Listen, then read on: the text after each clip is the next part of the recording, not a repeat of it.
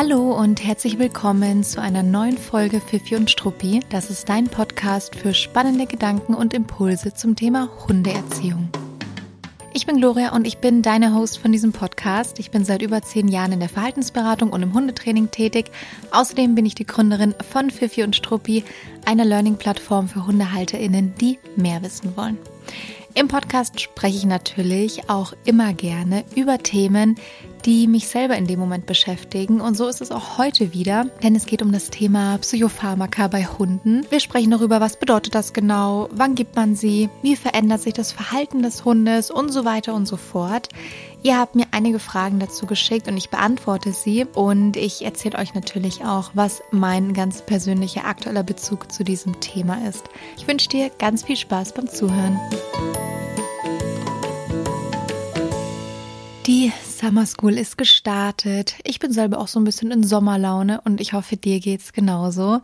Ich wohne ja aktuell direkt am See. Das ist schon ein ganz schönes Privileg im Sommer und es ist auch echt eine ganz andere Art von Sommer als in der Stadt. Ich habe zwar Sommer in der Stadt geliebt und tue es auch immer noch, aber es ist auch sehr schön, ganz anders, aber sehr schön, jeden Tag in den See zu springen, in der Mittagspause kurz baden zu gehen, den Hund immer abzukühlen.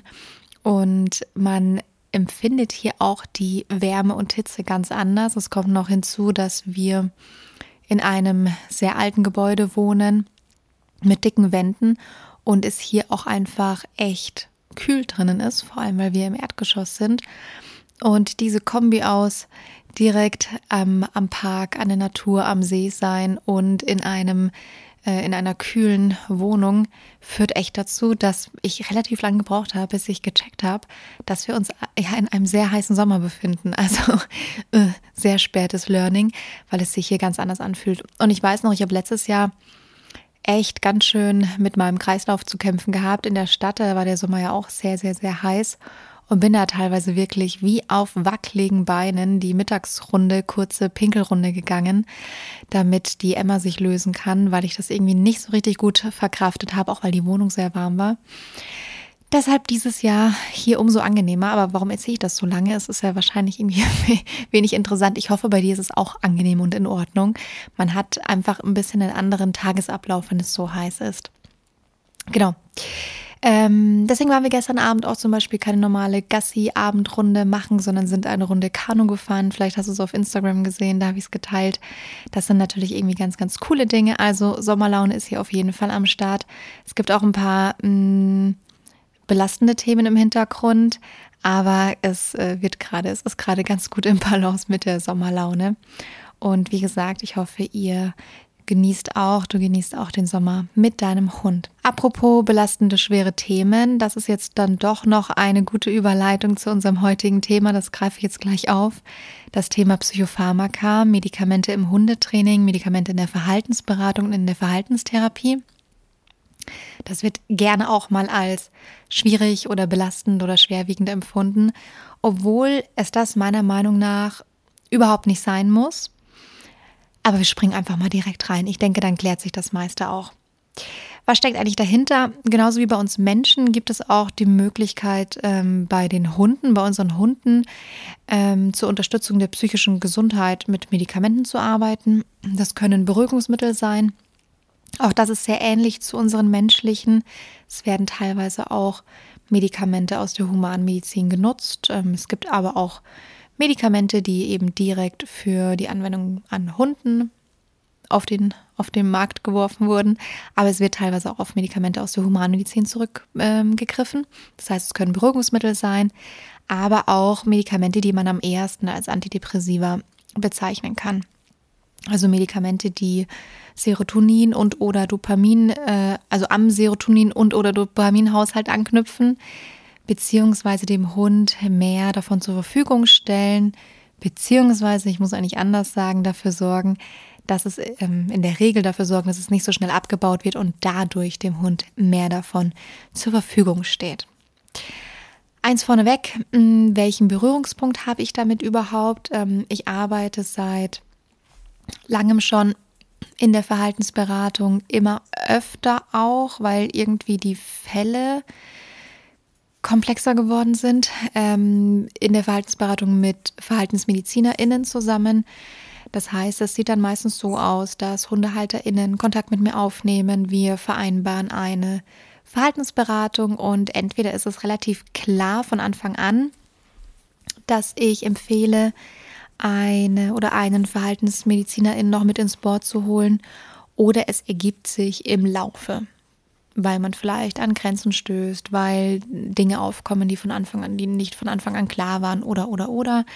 Also manchmal entscheidet man sich währenddessen dafür, manchmal ist es von Anfang an ähm, relativ eindeutig, dass diese Empfehlung ausgesprochen wird. Diese Empfehlung wird ähm, oft angenommen, aber nicht immer. Das liegt im Ermessen des Hundehalters, der Hundehalterin.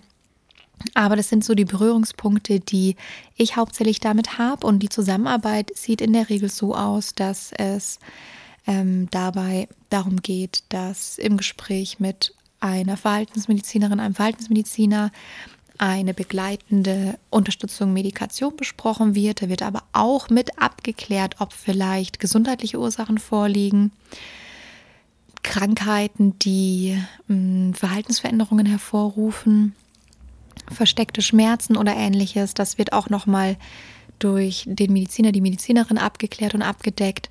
Und dann wird eben eine begleitende Medikation besprochen und auch eben in Abstimmung und unter Betreuung ein, eingeleitet. Ähm, es passiert aber in der Regel nicht. Ich weiß aber, dass es da Unterschiede gibt. Es passiert in der Zusammenarbeit bei mir in der Regel nicht, dass der Verhaltensmediziner, die Verhaltensmedizinerin, die ähm, das Hundetraining übernimmt, sondern es ist tatsächlich eher so, dass es dass entweder nur auf Basis der Medikation gesprochen wird und ich eben komplett auf Basis, was, wie sieht das, wie sieht das Training aus? Wie sieht das Zusammenleben mit Hund aus?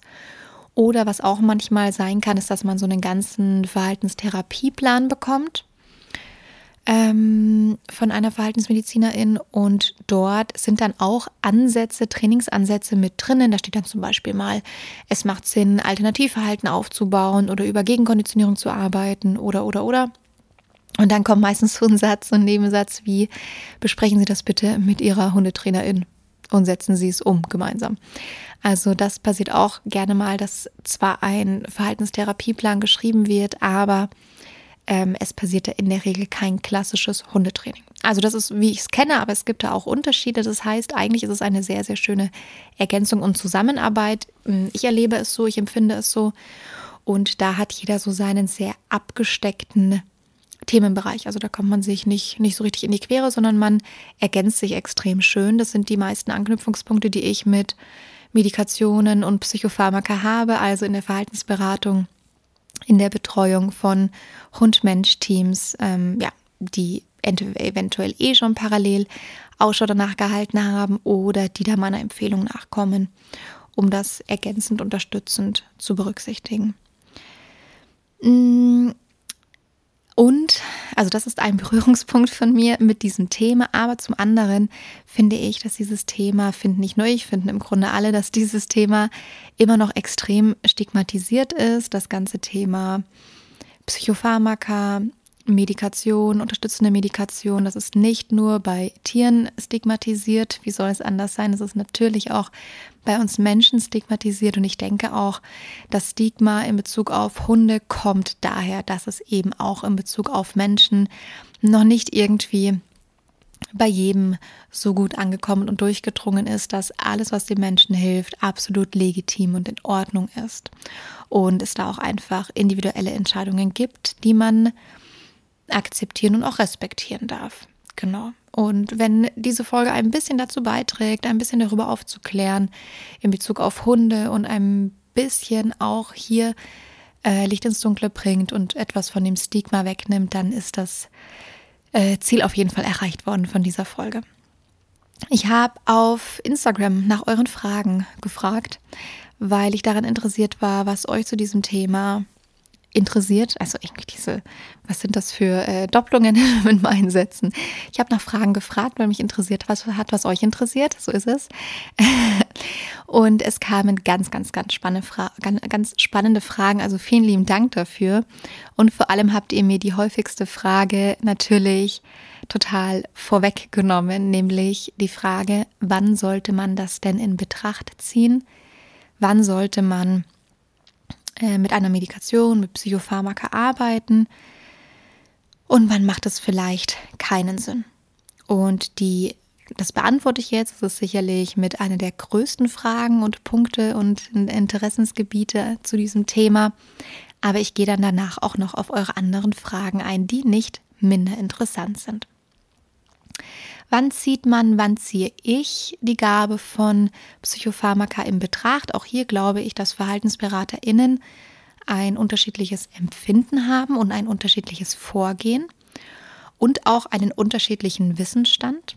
Ähm, es ist nicht so, dass man in einer Hundetrainerausbildung oder nicht in jeder eine Information dazu bekommt, dass es Fälle geben kann, in denen VerhaltensmedizinerInnen unterstützen sollten.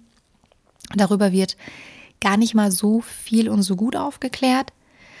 Und was ich immer ein bisschen schade finde, ist, dass auch vor allem von Seiten von Tierschutzvereinen nicht ganz so gut darüber aufgeklärt wird oder auch relativ wenig Wissen existiert, weil natürlich doch das Thema vor allem interessant ist für Ängste, schwerwiegende Ängste und die gar nicht mal so selten bei Tierschutzhunden auftreten.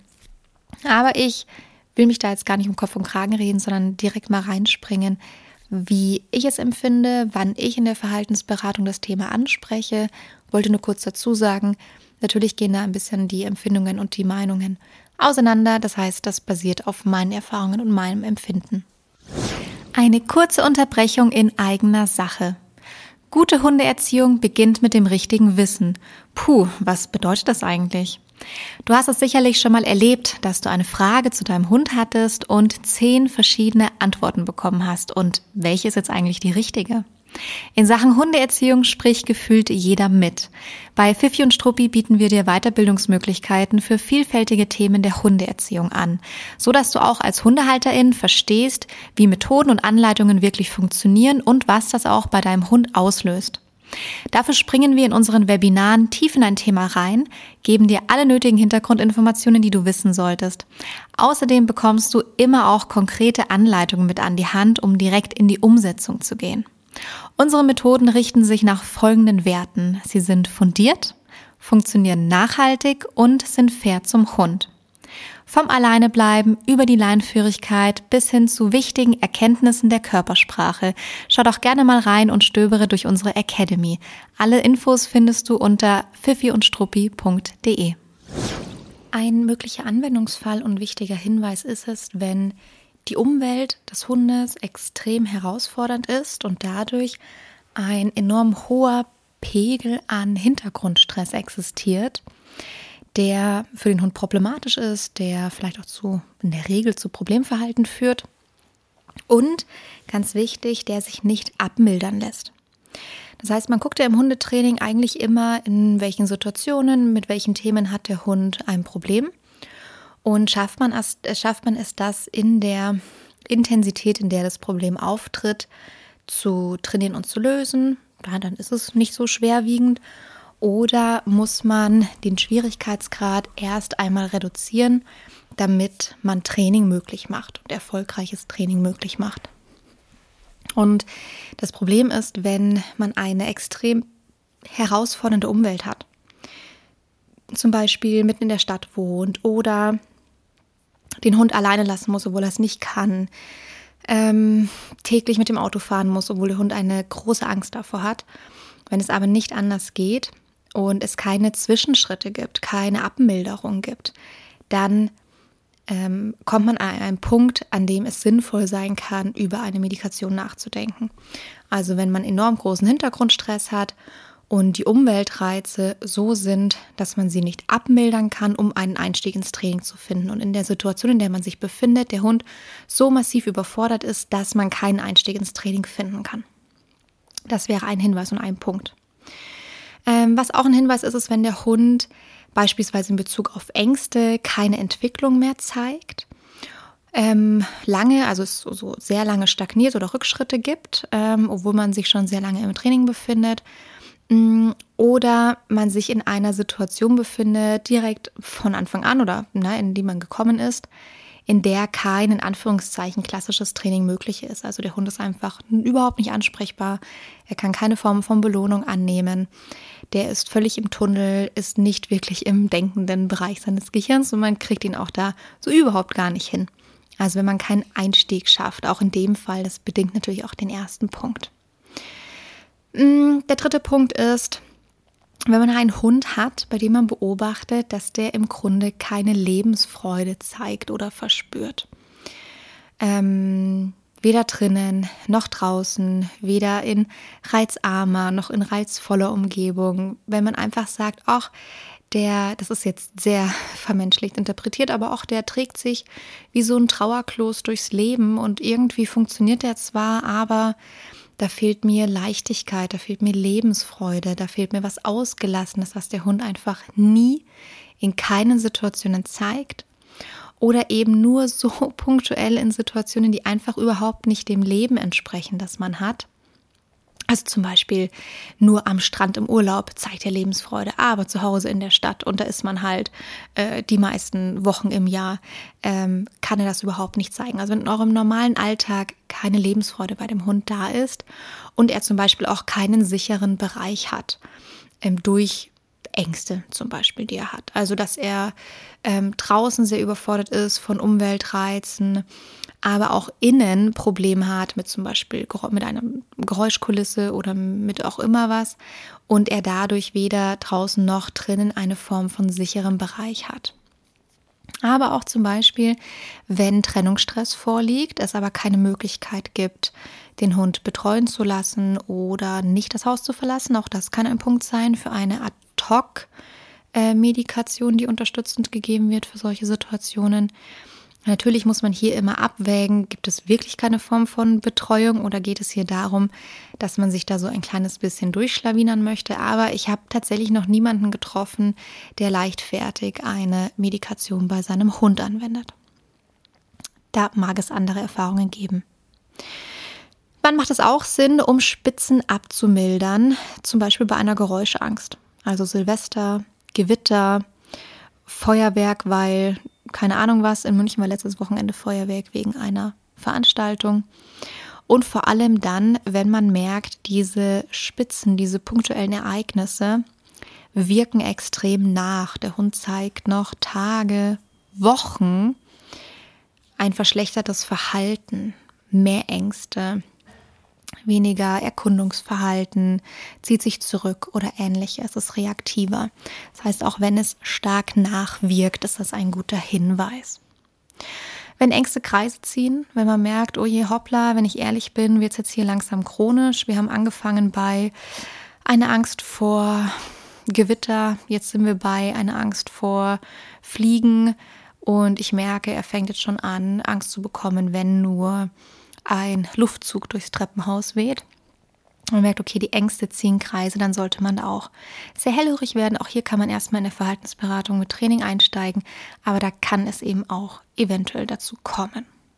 Gegebenenfalls auch bei Alterserscheinungen, die so in Richtung Demenz gehen, diffuses Angstverhalten, das ist auch ein Thema, ähm, wo es auf jeden Fall Sinn machen kann, das zu unterstützen und zu beobachten. Und was ich auch wichtig finde, äh, bitte nicht nur die Belastung des Hundes ernst nehmen, sondern auch die Belastung des Menschen. Nicht vergessen, dass es Menschen wahnsinnig belastet, wenn der Hund verschiedenste Themen hat, wenn der Hund sich in dem normalen Alltag nicht gut zurechtfindet, man eine extreme Kompromissumgebung schaffen muss und es trotzdem noch belastend ist für alle Seiten, dann kann eine Medikation, eine unterstützende Medikation nicht nur Erleichterung beim Hund erzeugen, sondern auch Erleichterung beim Menschen und das finde ich einen sehr legitimen Punkt, den man hier auch mit aufzählen darf. Genau, das heißt, kurzum, wenn eigentlich keine gute Ausgangssituation für Training geschaffen wird oder man trotz eines detaillierten guten Trainingsplans immer wieder an Grenzen stößt ähm, und der Hund allgemein sehr überfordert mit den Anforderungen ist. oder sie eben nicht ähm, erfüllen kann. Und vielleicht sogar eine Notwendigkeit existiert oder eben ähm, Spitzen wie na, Gewitter, Silvester und Co., worauf der Hund gegebenenfalls reagiert und das dann eben ja Kreise nach sich zieht, äh, irgendwann Kreise zieht, Nachwirkungen mit sich bringt und so weiter und so fort. Die meisten Anwendungsfälle beziehen sich auf Angstverhalten. Es ähm, fällt manchmal aber auch mit rein in Aggressionsverhalten. Angst und Aggression hängen auch einfach sehr nah zusammen. Oftmals ist der Einstieg tatsächlich aber die Idee, die Beobachtung, dass der Hund eben starke Ängste hat. Und jetzt kommen wir zu den anderen Fragen, weil die, also eure Fragen sind so wahnsinnig toll gewesen, dass ich tatsächlich damit eigentlich nahezu alles abdecken und abhaken kann, was ich zu diesem Thema in der Folge hätte sagen wollen. Deswegen hangeln wir uns da jetzt durch. Die, ähm, die nächste Frage ist sinnvolle Unterstützung oder bloße Ruhigstellung ohne Rücksicht auf Bedürfnisse. Also hier wird hinterfragt, ob es bei der Medikation im Hundetraining darum geht, den Hund einfach nur ruhig zu stellen und äh, um eben nicht auf seine Bedürfnisse eingehen zu müssen oder ob es wirklich eine sinnvolle Unterstützung sein kann. Ähm, um die Frage relativ kurz zu beantworten, eine sinnvolle Unterstützung ist es in den bereits genannten Situationen. Da bin ich jetzt, glaube ich, relativ ausführlich darauf eingegangen. Da empfinde ich das als extrem sinnvolle Unterstützung, vor allem wenn es eben sehr reflektiert auch im Zuge einer Verhaltensberatung entschieden und empfohlen wird. Ähm, ein bloßes Ruhigstellen ist es in der Regel sowieso nicht. Also was man dem Hund geben müsste, um ihn äh, richtig ruhig zu stellen, das ist im Grunde nicht das, womit man in solchen Momenten arbeitet oder in solchen Situationen arbeitet. Das würde mich extrem wundern, wenn VerhaltensmedizinerInnen eine Medikation ausstellen würden, bei der der Hund bloß ruhig gestellt ist. Also wie man das so kennt, liegt in der Ecke, döst und bewegt sich nicht mehr so wirken die Medikamente nicht, die äh, unterstützend gegeben werden, so sollten sie nicht wirken. Das kann vielleicht mal sein, um eine absolute Spitze abzufedern, wie zum Beispiel Silvester. Aber auch da ist es in der Regel nicht so, dass der Hund kein Verhalten mehr zeigt und ruhig gestellt ist, sondern es ist so, dass Medikamente äh, Ängste mildern, je nachdem, was man gibt und vor allem eben den Weg ebnen und öffnen, damit ein Training stattfinden kann. Da kommen wir aber gleich noch dazu, wie viel Training man sich eigentlich sparen kann, wenn man mit einer Medikation arbeitet. Da kommen wir auf jeden Fall noch dazu. Ich glaube, ich habe mir das ähm, noch zu einer anderen Frage dazu notiert. Das gehen wir auf jeden Fall noch drauf ein. Also die Hunde werden in der Regel nicht ruhig gestellt. Das wäre sonst extrem überdosiert, meiner Meinung nach. So kenne ich die Wirkung der gängigen Medikamente überhaupt nicht. Ähm, genau, also Rückstellen nein, außer es ist extrem schlecht gemacht oder es ist vielleicht für eine extreme Belastungssituation absichtlich so dosiert. Aber dann ist es nicht das, um was es hier geht, um eine ongoing Unterstützung in der, ähm, also für die Entwicklung des Hundes im Hundetraining. Was ich hier nochmal ganz kurz mit äh, mit nennen möchte, ist wirklich das Thema Stigmatisierung, wirklich Achtung vor Stigmatisierung, auch davor, welche Ängste und Gedanken man hier schürt und verbreitet, weil allein die Frage, ist es ein bloßes Ruhigstellen, ohne die Bedürfnisse des Hundes zu beachten, ist natürlich schon, ähm, da schwingt was mit, ja.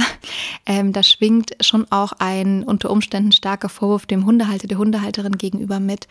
In der Regel ist es mit einer Medikation überhaupt nicht getan. Also wie gesagt, es funktioniert auch nicht so, dass es wie eine Rückstellung wirkt und dann na, macht der Zeitpunkt kein Verhalten mehr, sondern es ebnet den Weg, damit ein Training stattfinden kann. Das heißt, man kommt am Training nicht vorbei. Ähm, man kommt nicht daran vorbei, die Bedürfnisse des Hundes zu befriedigen. Und äh, das Medikament ist lediglich etwas, was es möglich macht und was einen Weg öffnet und ebnet. Die zweite Frage war, ist die Wirkung genauso schlecht belegt wie beim Menschen? Und das kann ich tatsächlich relativ kurz beantworten, denn dazu verweise ich immer an PharmazeutInnen oder MedizinerInnen. Das entzieht sich ganz klar meiner Kompetenz. Ähm, ich kann nur sagen, dass ich in der Verhaltensberatung extrem erfolgreich mit Medikamenten arbeite. Natürlich ist das von Hund zu Hund unterschiedlich. Es gibt auch Hunde, bei denen es nicht ganz so einfach ist. Wir kommen noch auf das Thema Nebenwirkungen und Risiken zu sprechen. Ähm, aber ich habe ganz viele Fälle, in denen Nahrungsergänzungsmittel, aber auch Medikamente einen extremen Unterschied gemacht haben und einen ja, Weg geebnet haben für eine extrem tolle Entwicklung. Ich hatte zum Beispiel vor kurzem die Situation, dass eine Hündin mit sehr, sehr, sehr vielen Ängsten draußen wie auch drinnen in der Wohnung, also die hatte auch innen überhaupt keinen Safe Space, hat irgendwann aufgehört, äh, ihre normale Mahlzeiten anzurühren oder nur mit extrem viel Überredungskunst und Kraft. Und das ist schon etwas, es ist schon eine absolute Red Flag, wenn ein Hund gar keinen sicheren Ort mehr hat und irgendwann sich auch schwer tut, überhaupt noch Essen zu sich zu nehmen, Nahrung zu sich zu nehmen. Und da haben wir mit einer Medikation gearbeitet, die sehr ad hoc gewirkt hat. Also es wurde ein Langzeitmedikament eingeschlichen, eingeführt und parallel dazu wurde aufgrund der Dringlichkeit der Situation mit einem starken ähm, angstlösenden Präparat gearbeitet, woraufhin die Hündin nach Wochen endlich mal wieder ihr Abendessen angerührt hat.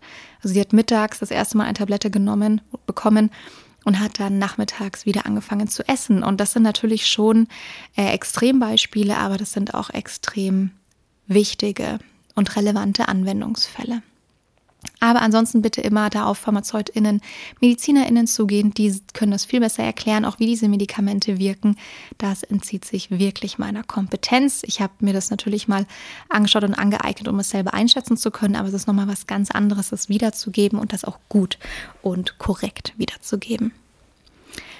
Springen wir zur nächsten Frage. Wo und wie findet man den, die entsprechend ausgebildeten TierverhaltensmedizinerInnen, ha, klingt ganz schön kompliziert, TierverhaltensmedizinerInnen, ähm, Im Grunde spricht man von TierärztInnen, die auf Verhalten spezialisiert sind. Das ist ähm, eine Spezialisierung im Studium und der Ausbildung. Ähm, das heißt, das ist nicht so, dass das jeder Tierarzt, jede Tierärztin mit abdecken kann. Das ist ein eigenes Spezialgebiet, was ich auch ganz, ganz wichtig finde weil Verhalten an sich im normalen Tiermedizinstudium keine große Relevanz hat. Mm, genau. Ah, das ist ja spannend. Ich sehe gerade, dass ich hier meinen Stichpunkt habe äh, zu dieser Frage mit Medikamente lösen kein Problem, sie bereiten nur den Weg. Das ist aber ein bisschen falsch zugeordnet, oder? Ich sage da gleich nochmal was dazu. Aber jetzt gehen wir kurz darauf ein, wie man den passenden äh, ja, Verhaltensmediziner, Medizinerin für sich findet. Ähm, Im Grunde verläuft das bei mir so, dass ich eine Empfehlung ausspreche, wenn ich mit jemandem in die Verhaltensberatung einsteige. Das heißt, hier sind das in der Regel persönliche Kontakte, Empfehlungen, ähm, ja, die, äh, die ich einfach aufgebaut habe in den letzten Jahren.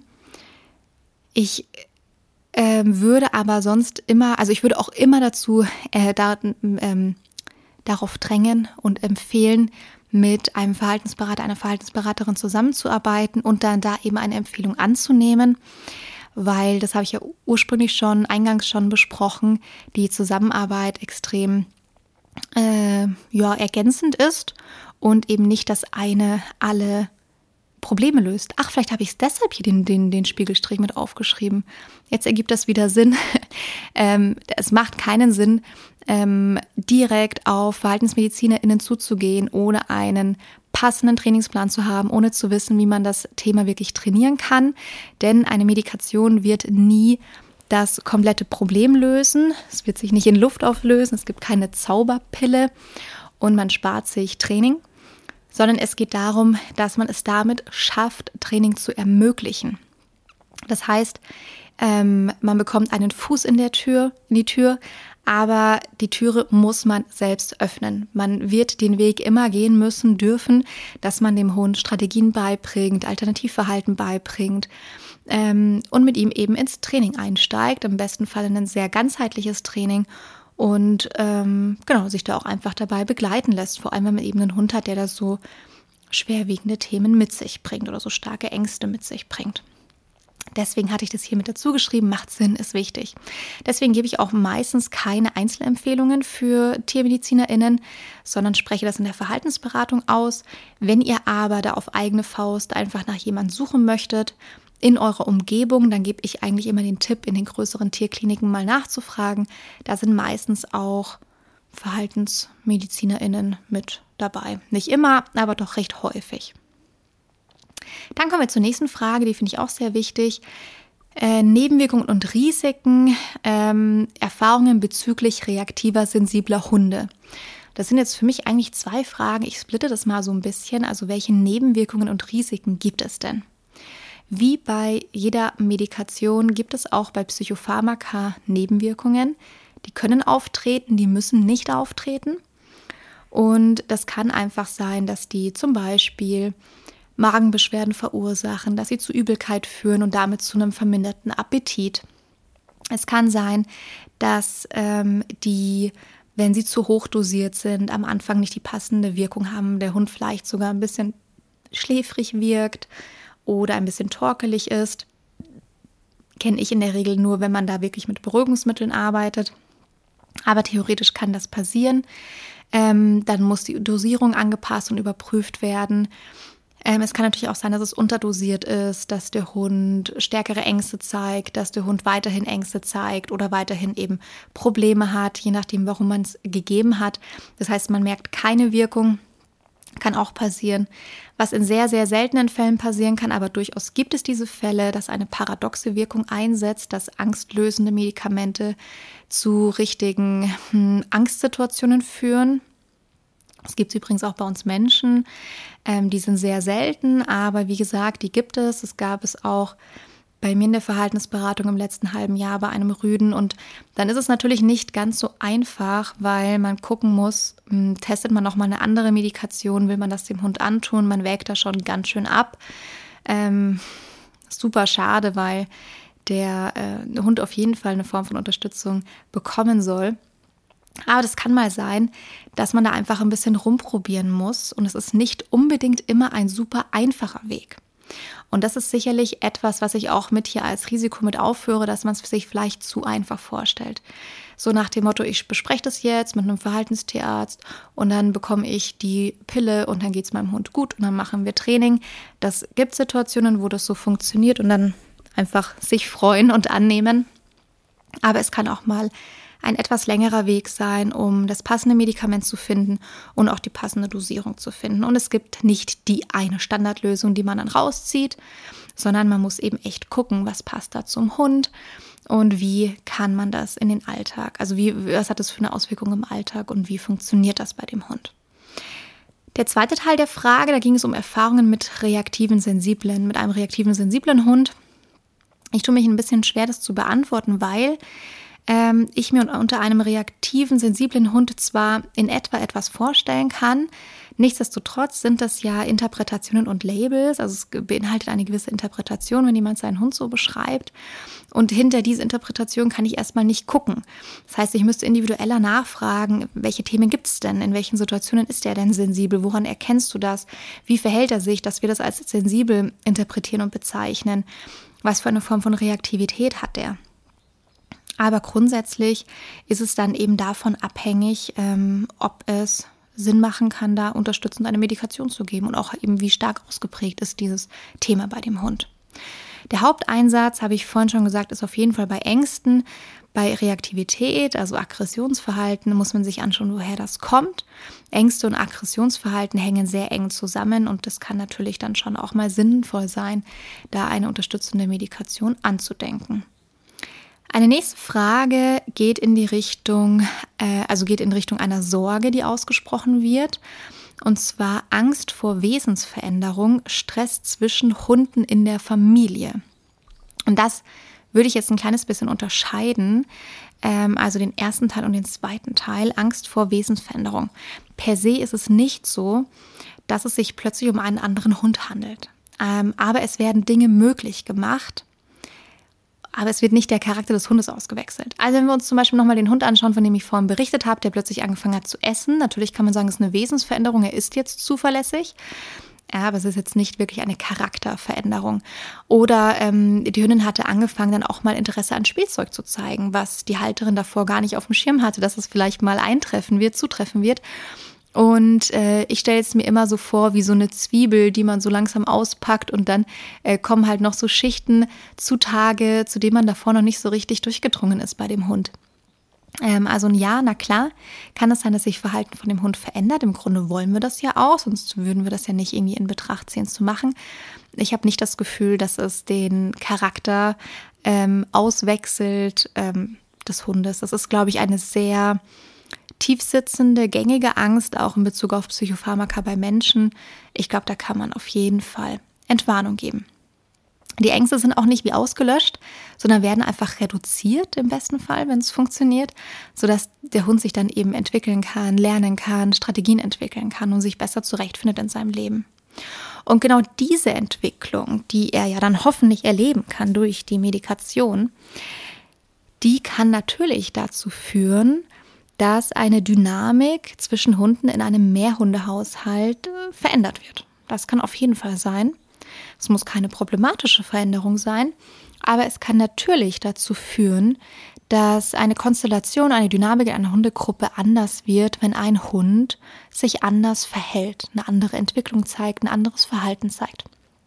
Es kann auch sein, also in den wenigsten Fällen habe ich beobachtet, dass es problematisch ist, wenn ein Hund ausgeglichener, selbstbewusster ist. Aber es kann natürlich trotzdem sein, dass eine Dynamik sich verändert. Das müsste man mal beobachten.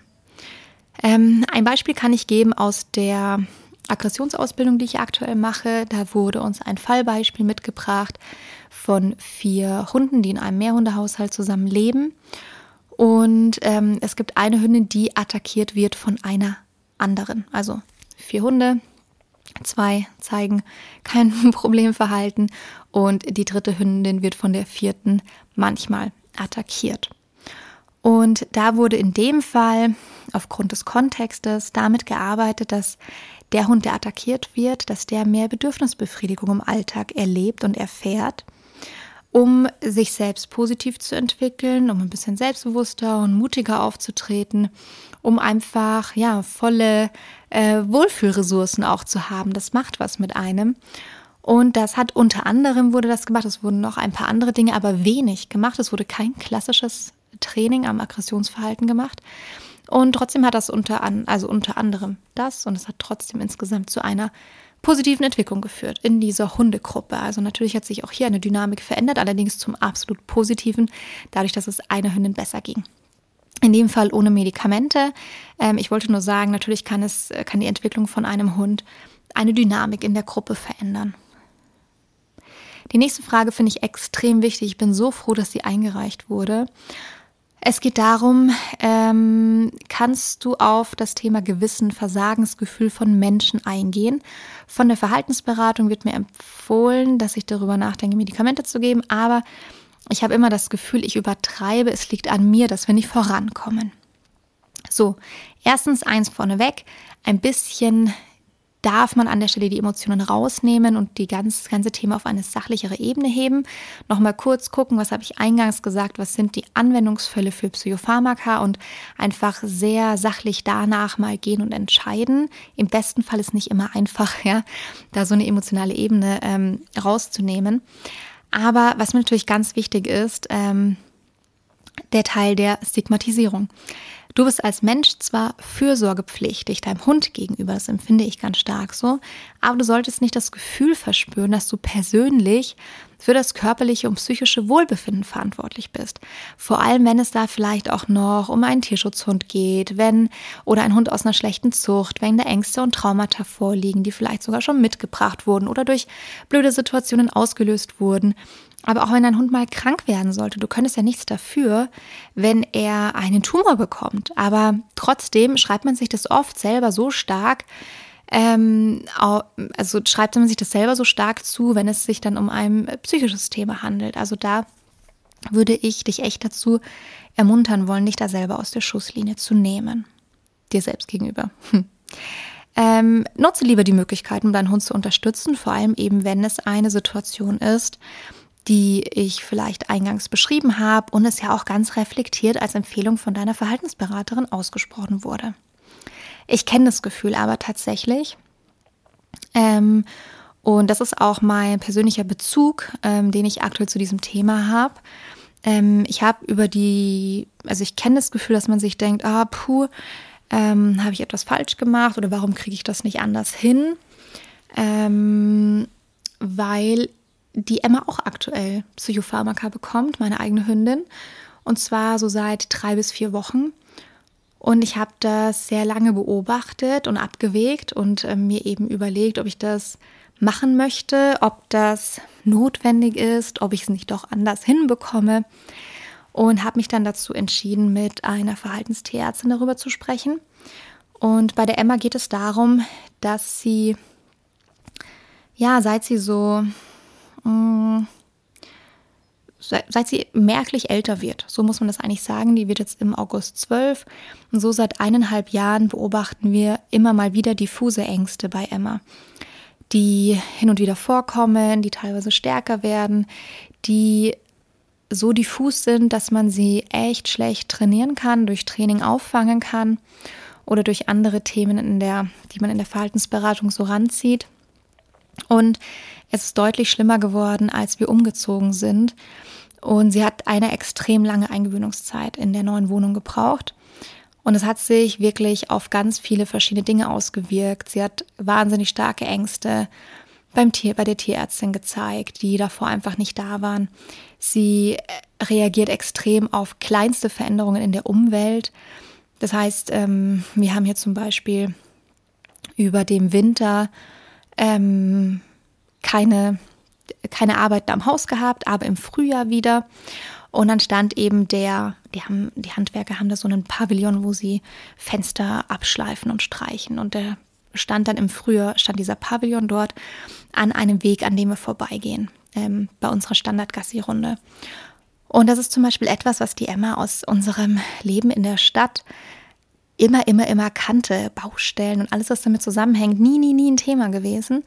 Aber wir sind hier natürlich in einer ganz anderen Umgebung, Umwelt. Sie ist in einem anderen Alter und hatte eben eine andere Hintergrundstressbelastung durch den Umzug. Und ähm, sie ist da stehen geblieben, als der aufgebaut wurde und ist einfach nicht mehr weitergegangen, wie angewurzelt stehen geblieben. Und ähm, das ist jetzt ein Beispiel von vielen, wo man so gesehen hat, dass es teilweise diffuse Ängste sind, teilweise Ängste gegenüber kleinen Veränderungen in der Umwelt. Und was auch mit dazu kam, wir hatten immer Themen, über eine bestimmte Schwelle hinauszukommen bei unserem Alleinbleiben-Training. Und dazu muss ich kurz sagen, die Emma konnte in unserer Wohnung, in unserer vorherigen Wohnung und in ihrem ganzen Leben bisher sehr, sehr gut, vor allem vormittags, vier bis sechs Stunden alleine bleiben. Und hier in der Wohnung habe ich das extrem schön kleinschrittig angefangen wieder aufzubauen, weil ich weiß, dass sie das nicht so gut von Wohnung auf Wohnung überträgt. Also es bedarf Training. Und wir sind am Anfang sehr lange hängen geblieben bei so 20 Minuten, eine halbe Stunde, die gut gingen. Dann sind wir irgendwann auf eine Stunde gekommen. Dann sind wir wieder runtergekommen auf 20 Minuten, eine halbe Stunde. Dann bin ich schon so ein bisschen unruhig geworden. Und dann konnten wir uns von, also wieder auf diese Stunde hocharbeiten und dann auch mal so auf eineinhalb und dann stagnierte es. Und verstehe mich nicht falsch, es ist toll, wenn man den Hund ein, eineinhalb Stunden allein lassen kann, aber es gibt in meinem Alltag, in meinem Leben auch Situationen, da muss sie länger alleine bleiben. Und wir haben das jetzt natürlich relativ lange über Betreuungen gelöst, die wir organisiert haben für die Zeit. Und ich habe sehr, sehr lange daran festgehalten, dass wir das alleine nur über das Training hinkriegen. Und habe dann aber das mit einfließen lassen in meine Entscheidung, ob ich eben mit einer Verhaltenstierärztin spreche, was ich letztlich getan habe und was auch dazu geführt hat, dass wir jetzt diese Schwelle endlich knacken konnten. Ähm, es ist trotzdem eine Mischung aus einem sehr kleinschrittigen Trainingsplan, aber sicherlich auch der Medikation gewesen und wir sind jetzt bei zwei bis vier Stunden, die sie allein bleiben kann, was super ist. Ja, wir sind noch nicht komplett am Ziel, jetzt nicht wegen der Dauer, sondern wegen anderen Kleinigkeiten, aber ähm, es ist erstmal super, super toll.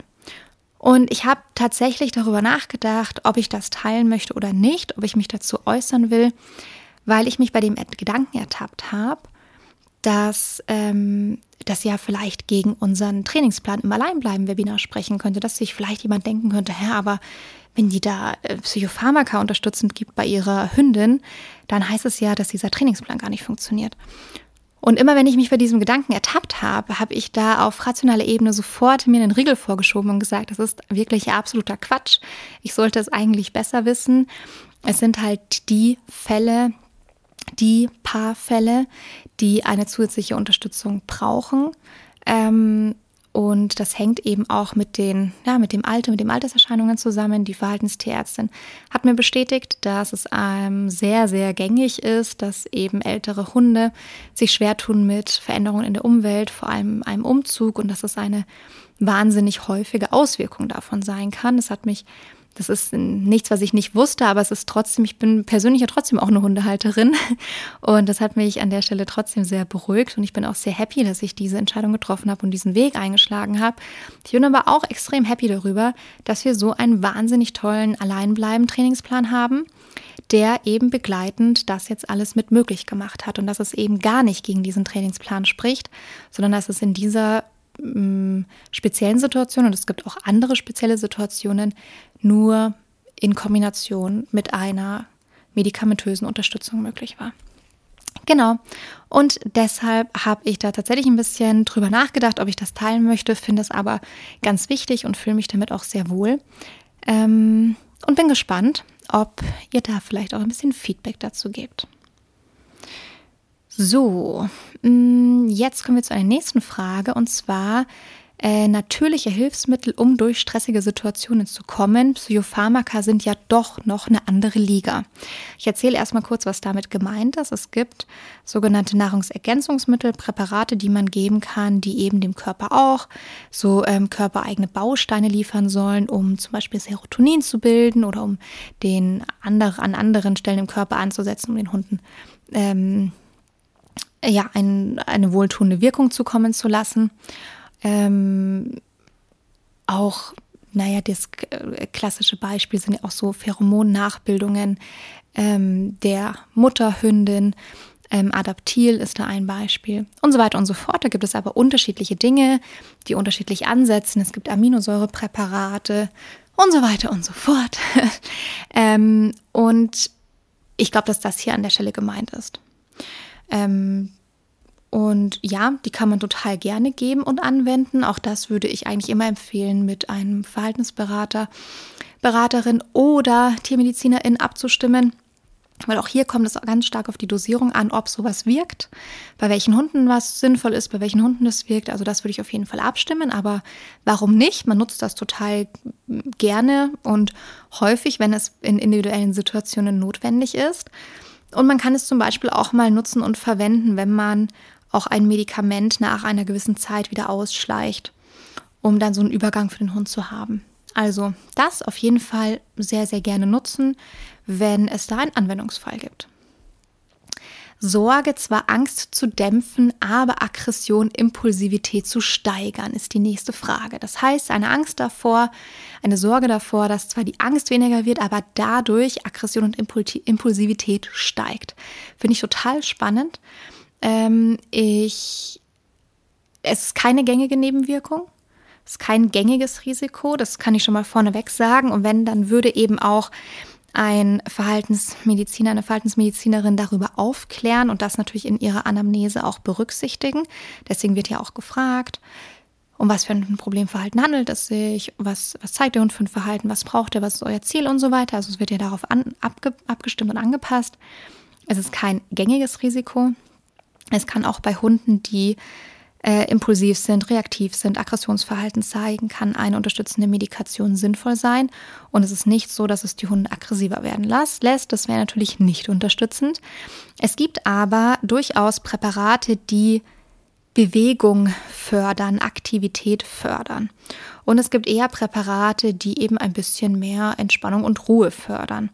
Und darauf sollte man schon so ein bisschen achten, wenn man jetzt einen sehr ängstlichen Hund hat, der einfach wenig Verhalten zeigt, sich viel verkriecht und, und so weiter. Ist natürlich toll, wenn der ein Präparat bekommt, das ein bisschen die Aktivität auch mit steigert. Ähm, es gibt aber auch Hunde, die in ihrer Angst rennen, rennen, rennen, wie im Tunnel. Oder auch ähm, dann eben zu nach Reaktivitäten, Aggressionsverhalten äh, neigen oder ähnliches. Und dann würde man vielleicht nicht unbedingt ein Präparat geben, das eine Aktivität fördert. Genau. Darauf muss man einfach ein bisschen achten und auch hier ist es so, solche Dinge können mal können mal beobachtet werden. Dann äh, muss man das eben rückbesprechen und entweder gucken, ob man was an der Dosierung ändert oder einen Medikamentenwechsel vornimmt. Aber es ist kein gängiges Risiko und keine gängige Nebenwirkung. Also da möchte ich ein bisschen die Sorge nehmen. Genau.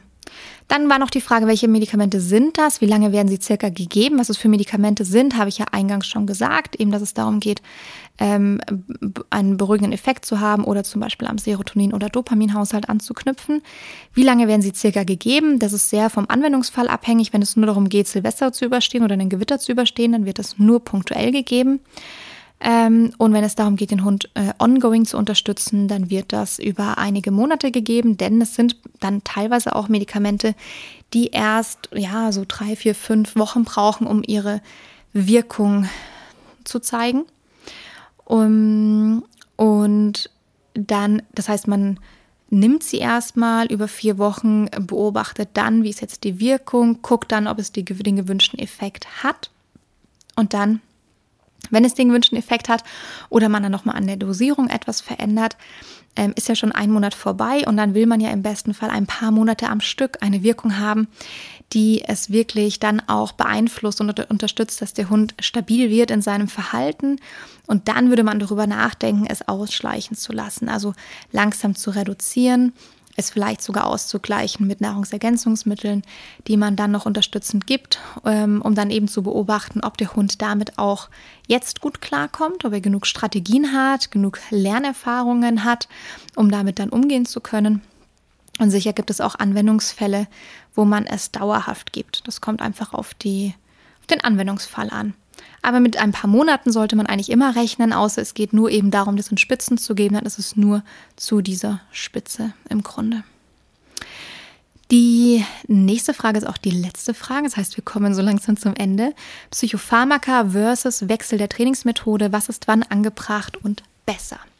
Und ich glaube, ich habe es schon mit beantwortet, aber ich ähm, fasse es nochmal kurz zusammen. Ich halte nichts davon, Psychopharmaka unabhängig von einem Trainingsplan zu überlegen und zu denken. Das heißt, ähm, bei mir ist es immer ein Teil, eine Ergänzung zu einem abgestimmten Trainingsplan. Und deswegen hoffe ich, dass sich HundehalterInnen diese Frage gar nicht stellen müssen. Das heißt, als Hundehalterin solltest du dir einfach die Frage stellen, was für ein Thema habe ich gerade mit meinem Hund, was für ein Ziel möchte ich aber eigentlich erreichen, ähm, von wem kann ich mich dabei unterstützen lassen und diese Person, Hundetrainerin, Verhaltensberaterin, ähm, mit der kann man dann eben einen Trainingsplan abstimmen und eben auch eine begleitende Medikation unter Umständen, wenn es eben nötig ist, wenn es sinnvoll ist. Ähm, deswegen gibt es für mich kein Entweder-Oder, um ehrlich zu sein. Ich hoffe, ich habe das richtig beantwortet. Ansonsten gerne nochmal nachfragen.